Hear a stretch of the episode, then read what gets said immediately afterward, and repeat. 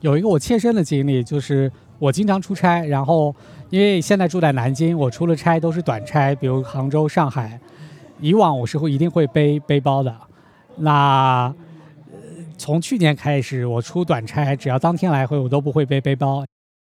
Jerry 是生活周边和服饰品牌 Filter 零幺七大陆地区的负责人。他所说的出短差不背包的经历和他的工作有关。因为我们出了多口袋的夹克，我可以在我的背后有三个口袋，然后我的胸前一共有五个口袋，五个口袋里面可以很好的分出车钥匙、卡包、手机，然后我的背后的三个口袋可以分出地方来放笔记本、放充电宝，所以我一件夹克就满足了我的保暖防风，还有出行的通勤背包的储物的功能，一件夹克就满足了，嗯。欢迎收听由三顿半出品的飞行电台，我是飞行记者小牛。带着对世界的好奇，我们开始了一次次的飞行之旅，去倾听并记录生活玩家们的精彩故事，通过飞行电台用声音的方式传递给你。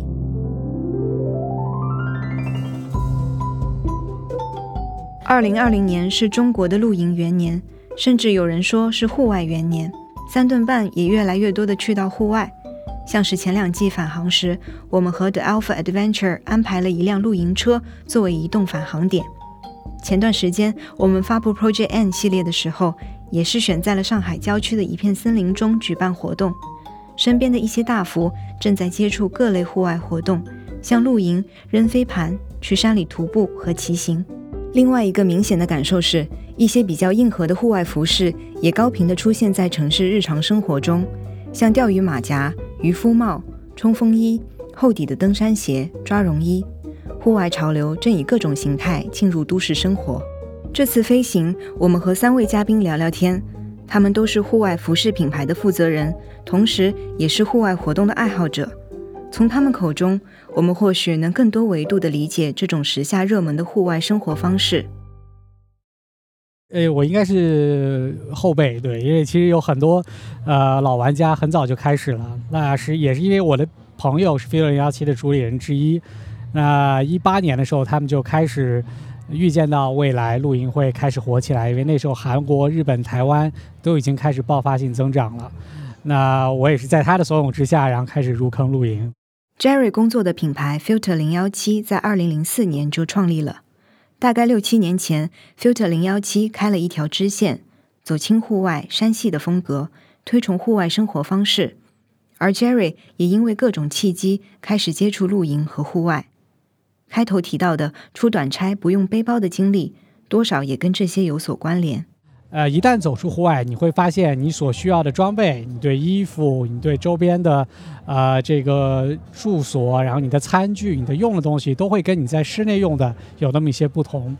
然后你在山野里面所希望看到的颜色，所希望看到的搭配，甚至你所要的风格，又跟你在室内会有一些不一样。我入坑户外之后，第一个最大的变化是对自己颜色取舍上的变化。以前我最喜欢的颜色是藏青跟蓝色。然后这两年我最喜欢颜色是军绿跟黑色，对，这是一个最大的变化，把露营的主色调变成自己生活的主色调了。对你出去看东西，一看到军绿，看到黑，就特别两眼发光。颜色可能是最简单直接彰显户外气息的一个元素。经典的户外装备原本更倾向使用高饱和度的颜色。呃，之前的很多老的户外品牌，比如说 Patagonia、North Face，甚至所罗门，啊，始祖鸟，你会看到使用最多的颜色，除了黑之外，就是非常闪亮的蓝、宝蓝、橘红，啊，甚至是荧光绿，因为这些是能够在雪地，然后在山上为你提供求生信号，让人更容易发现的颜色。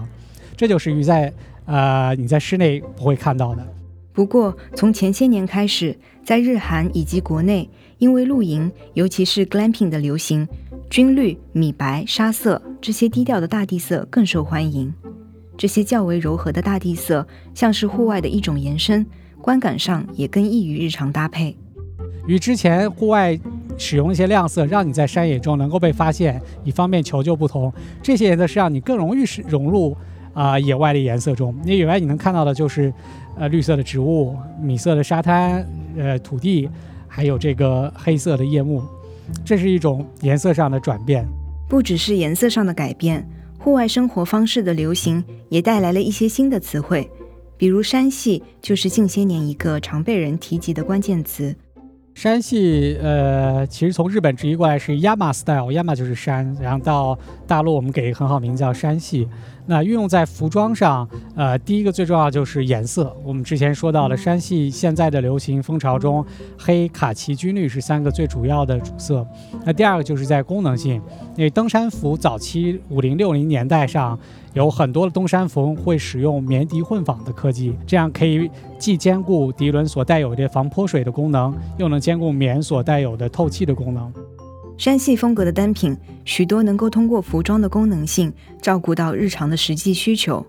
Jerry 非常喜欢这种风格，还推荐了山系必入单品马甲。战术背心也有叫户外马甲，这是让你的穿搭一下子带有一些 Yama style 山系风格，一个很容易入手的单品。那它既有实用性，因为马甲你可以有更多的储藏功能，然后它能又让你的搭配出现层叠感。户外潮流对都市生活的影响。不仅仅体现在穿衣打扮上，家也可以成为户外的另一种形态。日本户外杂志《Go Out》会定期介绍户外相关的各类单品，涵盖了丰富的主题。其中，户外风格的家具是一个很大的门类，它的重点是多功能性，也就是说，在室内、户外都适用，易于搬运和收纳，能满足多种场景的需求。Urban Outdoor 最开始火起来的时候，大家讲的比较都是穿着上的风格，把一些户外机能的服装做得更生活化，让你在城市通勤中也能穿。这是 Urban Outdoor 啊，但是也开始有一些风向，就是呃 Indoor 在室内，但是却有 Outdoor 的感觉，然后 Outdoor 在户外又有阴道的感觉，更多的是啊。讲求一个家居还有露营的氛围，在野外我也能够体会到在家的舒适感，我在家也能体会到一点野趣。很多露营的玩家喜欢自己给扩一块小房间，专门去放自己的户外装备，甚至我不愿意在室内用茶几，我就要用蛋卷桌，我要用 Handymox，我要用科米特仪。那其实搬家露营本身，大家出去啊老老这个老户外登山什么的都不会带椅子的，席地而坐，但现在大家要像家里面一样舒服。所以又衍生出很多野奢使用的椅子啊、桌子啊、蛋卷桌这些，所以变成因哦两个方向在不停的切换场景融合。最开始其实户外在中国发展很多年，那我们之前熟知了很多的老的传统户外的品牌，在一五年之后都遇到一些瓶颈，因为发现原先的户外人群开始越来越过了这个中年了，但是新的户外人群没有培养起来。那恰恰是从一八年开始，然后一九年疫情助力了这个户外开始对年轻人的呃吸引，很多八零后甚至九零后开始注意到户外变成一种新的生活方式。去户外玩什么？怎么玩？谁在玩？这些都在不断更新。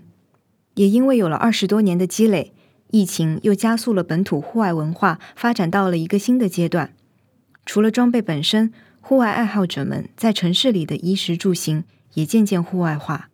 无论是你在城市里面穿的像去山野，还是你真的去山野体验露营、徒步，都变成人们现在开始能采纳的一种新的生活方式了。这是我觉得户外这两年开始改变的地方。流行或许真的是个圈，主打实用、耐用、多功能性的户外风格，在不同地区和不同时期都被推到过流行的浪尖。国内当下的这股户外热。除了疫情，其实很大程度上也受到了日本的影响。千禧年前后，当时户外在国内才刚起步，但日本已经刮起了一股户外热潮。在当时，木村拓哉主演的一些剧集，比如《美丽人生》《Hero》，风靡全日本。Patagonia 的抓绒衣，Danner 登山靴，Rocky Mountain Featherbed 羽绒背心，有了木村拓哉在剧中教科书般的示范。这些户外单品一下子变成了大爆款，人们纷纷效仿那样的穿搭。往前追溯，其实，在七十年代中期的时候，因为受到美国嬉皮士文化的影响，日本也经历过一次户外热。经过二十多年的积累，再有木村拓哉的加持，二零零零年后，户外风格在日本彻底走入了主流的视野，同时也向亚洲辐射。不少户外相关的音乐节和服装品牌，同样也是在千禧年前后创办的，一起推动了日本户外生活方式的发展和输出。比如，结合了音乐和户外露营的富士音乐节，第一届是在1997年举办的。还有像是2003年的时候，The North Face 推出了只在日本本土售卖的 Purple Label，可能大家更常叫它紫标。紫标是 The North Face 的支线，主打适合在城市穿着的轻户外服饰，如今成为了 Urban Outdoor 的代表品牌。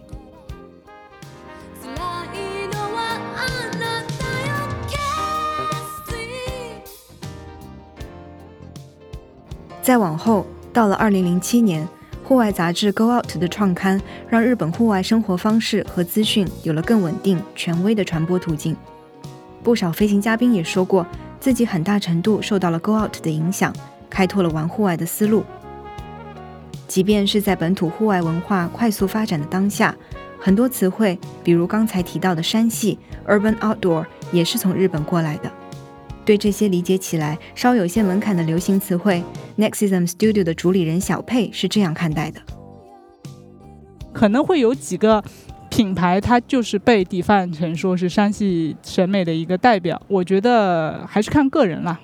对吧？你你想怎么定义它，它它就有可能你在不叫它山系之前，它也是就是一个户外风格品牌或者是什么。就因为就像我就像我老公特别有意思，其实他最早最早二十年前他是开滑板店的。他自己也滑滑滑板，当然滑的不是特别好，但是就是他自己就是有开了上海，应该那当时算是第二家，就是就整个上海的最早的第二家的一个滑板店，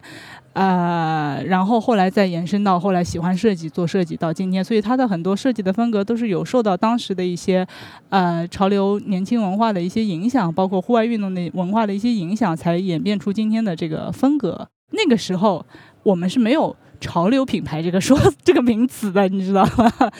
那个时候最早最早还叫原创设计师品牌，那个是十年前啊，十几年前打开，大家可能在马路上你会看到，因为你没有淘宝，你没有任何网络的这个来源，你基本上你要看媒体信息，你还是以杂志甚至都纸纸媒为主，那个时候都是，呃，所以。就是我们也是一路看到这种年轻文化，或者是叫做亚文化的一路的变迁，呃，从什么原创潮流、原创设计师文化，呃，到什么后来是有什么潮流文化这种说话，到国潮文化，现在就是，呃，到什么国潮当自强，就是当当然，哎，就我觉得这大家是好的，说明大家开始关注到这一块了。但是我还是想告诉大家，就是怎么定义它不重要。The Mad Hatcher 是小佩所在工作室旗下的品牌，主攻配件类产品的设计和开发，被国内不少户外和潮流爱好者所熟悉。像我们，我们其实就是说，我们是一个配件工作室品牌，就是各种各样的标签，在大家的眼里，每个人对我们的看法是不一样的，所以就由大家去评判，说觉得 The Mad Hatcher 是一个怎样的品牌就好了，我们也不用去去完全强调说我们是。干什么的，或者我们我们只要干我们该干的事就可以了。如何归纳、总结和定义风格，这些小佩都觉得并不重要。作为原创本土品牌，输出好品质的设计才是他认为的重点。像我们做配件类的，其实功能性是非常重要的。就是你的帽子，我们可能会采用各种各样的面料，让它达到防晒，让它达到轻量。特别是包类这个东西，是需要一个非常非常强的一个功能性的。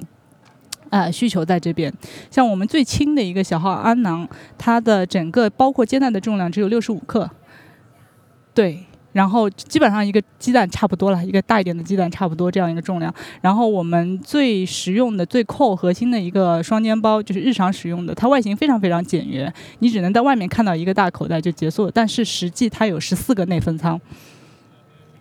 对，就是啊，包括电脑夹层，包括各种各样的小的一个独立分仓、外分仓，它什么它都有存在。就我举了两个极比较极端的例子给你听一下，就是包括我们还有自己自创的一些呃背负系统，就是你调肩带会相当的轻松，呃，所以我们在这个上面是蛮花功夫的。包括呃面料上，它可能防撕裂，要防泼水、抗撕裂、防泼水、超轻。面料，我们现在的衣服的面料，我们选用的外套类型的三层着装系统，大部分就说是外套类，我们需要会选择三层。这是郭全，二零零零年之前他就开始接触户外，尤其喜欢徒步和观鸟。一次在喜马拉雅山区徒步时，郭全看到了雪山鱼尾峰，纯净圣洁，令他大受震撼。后来，郭全的品牌就取名为白鱼尾，主推有功能性的户外风格服饰。三层的话，首先呃更结实啊，就说是就更耐磨。再一个，他们本身它中间这层膜可以是有防水透气的，就是水你过不去，但是你的湿气可以排出。在比方说雨季，嗯啊，你进行适当的户外活动可以，嗯嗯，包括我们的内里内里的选择，呃，棉是用功能性的棉的，是我不知道你松子你会看到过，松子松子你会观察一下，它冷了会缩，嗯。热了它会放开了，嗯，高科技的棉就会有这种功能，它会调节你的体温。但即便作为一个有丰富经验的资深户外人，郭全却并不推崇在日常服装中加入过度的功能性设计。呃，因为现在你这个是根据场景嘛，啊，你可能就是你在什么场景用什么样的产品，过多的设计可能对他来说，过多的设计、过多的功能都是多余的。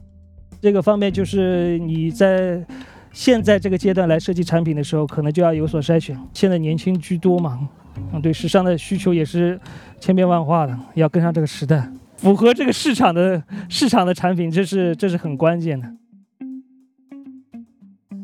郭全提到的符合市场，更多是指审美层面的考量。这些年，户外品牌和时装潮流圈的频繁跨界，将各自所擅长的功能性和审美做了很大程度的结合。好穿耐穿的同时，还要足够新潮好看。对此，小佩也持差不多的意见。这个趋势肯定，其实前几年就一直有，就是站在时尚从业者的一个角度来说啊，呃，像我们知道的几个大的品牌，其实很早就已经有在跟一些，呃，或者或者是这样说，像 Snow Peak，像。就是这样的一个专业，它是它是专业户外品牌，但它同时也有很强的一个审美调性、时尚审美调性在，它也会跟各种各样的一些潮流品牌或者时尚品牌去做合作。啊，其实这个先河国外已经是很早就开始在做了，但是呃，国内这边目前呃，因为国内的很多也有，我这次有看到那个 Steppy 跟自由之魂不是也有去合作出了一个限量的一个帐篷嘛。这还是比较少见的，我觉得第一次看到一个就是这种，呃，媒体相关的，就潮流时尚媒体相关，然后他去找这个，啊，户外的一个专业品牌，他去做了这样的一个联名的限量单品，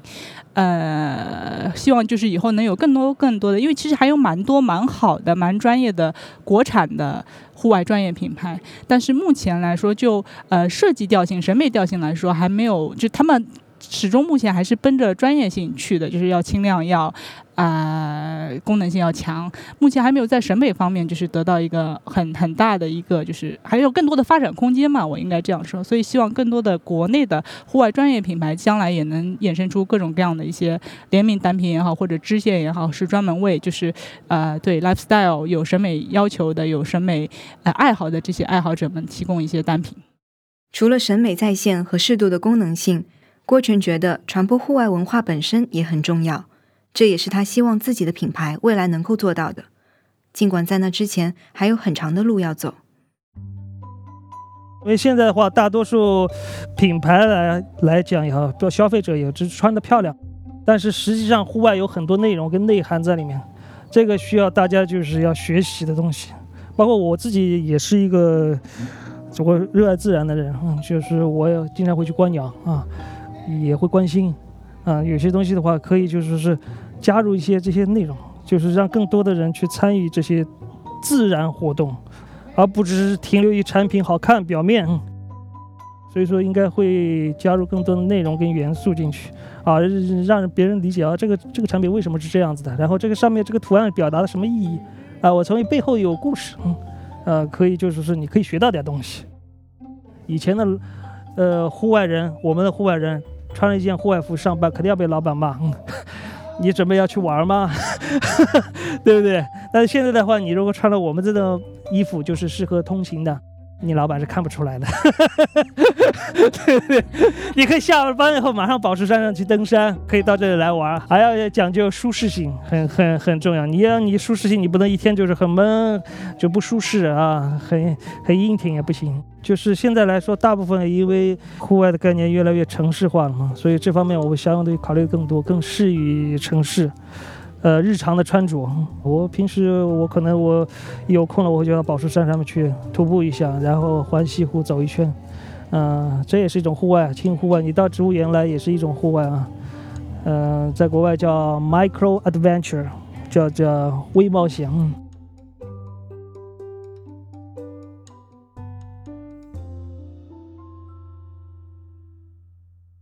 服装作为人们的第二层皮肤。彰显了穿着者的审美品味和对户外的向往。都市生活和户外经历的体验各有不同，能兼顾日常都市场景的轻户外服装，像是给予了都市人一种小小的自由，一种可以更聪明的穿梭都市和户外的能力。哪怕去公园放个风筝，我觉得也算，也可以算是户外活动的一种啊。或者你甚至去硬核一点的，hard hardcore 一点，去爬山 hiking，你去呃或者去做一个徒步什么的，都可以算，都是户外的一部分。至于我来说，其实就是去大自然寻找一种疗愈的过程。就是你平常可能在工作在室内做的更多的就是一些。呃，日常的人人跟人之间的沟通啊，处理问题啊，解决事情啊，那你有时候很需要一个呃，能让大脑和精神完全放松的地方。户外凹道，所谓凹道就是打开门。那你打开门走出去，你会发现生活有非常多不同的可能性。无论是旅行，还是你去登山、滑雪，你去钓鱼，或者你去露营，那都会让你在这一段体验中感受到非常多的不可能。自然和户外可能并不是都市人的必选项。但也许人的基因里是天然亲近自然的，户外生活方式的流行像是都市人向往并需要自然的一个切面。而关于如何理解户外，大家也给到了不同的答案。在下一次的飞行中，我们将会更多的谈论去到户外后对都市经验的反思。这里是由三顿半出品的飞行电台，我们下期再见。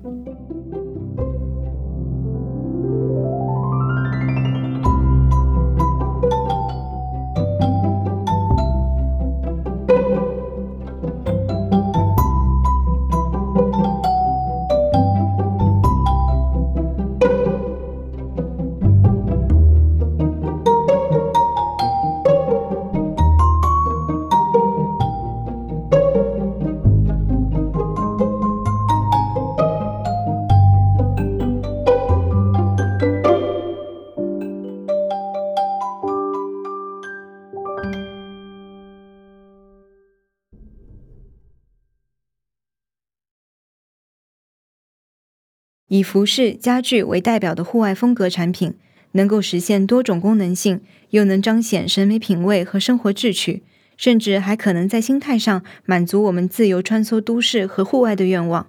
接下来就由飞行嘉宾们为大家介绍他们所钟爱的户外好物。我呢，从内心我是最喜欢，就是如果非得选一件的话，一个品牌上讲叫科米特，那么就是科米特的椅子，在。克米特，我觉得它是一个标杆，嗯，什么样一个标杆呢？就是所有之前的呃露营的装备什么，大家都是往嗯轻，往嗯就是比较现代的这种工艺，比如都都是那种铝制的或者铝合金的这种方向去走。那么克米特它其实单独延伸出来了一种露营的一种玩法和风格。然后也是因为有科米特，因为科米特椅子，呃，它是呃美国的项目做的一款椅子，它可以折得很小，但是它是一直保保有就传统的这个工艺，嗯，在做这么一把椅子。那么由它衍生出来，就是从日本开始发酵，就是呃出来很多周边和来配克米特椅的一些桌子。包括一些那个很多很多东西单独衍生出来，单独的一个渠道，也就是说，呃，是户外复古的这个领域的一个开创者。然后他正好是那种就是逆逆整个社会方向的，就是很多人都追求的快，呃，追求科技，追求那个，他反而就是说让你回过来，最传统的，呃，适度的精致，那适度的就是合适的这么一个位置，就是不轻不重，呃，就这么一个状态，嗯，那么也是其实我自己也比较喜欢的一种状态。因为我是很喜欢 Snow Peak 的餐具的，我以前是做钟表品牌，呃，我我跟金属打了那么多年的交道，就是我能够一眼看出 Snow Peak 的金属处理工艺是非常高级的。作为一个就是大规模量产的这样的器皿来说，它的线条非常的美，有带一种骄傲的感觉在里面，所以他是很自信的一个。一个器物，那不夸张的说，在过去的一两年当中，我在家里吃饭，我每天真的全套 Snow Peak，真的是这样，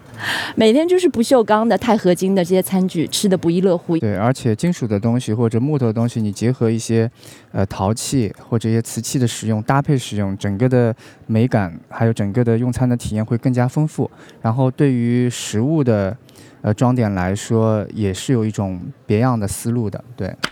这个衣服看起来像皮肤衣，但实际上我小到中羽都没有问题。但是如果比方说我不想穿了，我要脱下来，实际上最后打包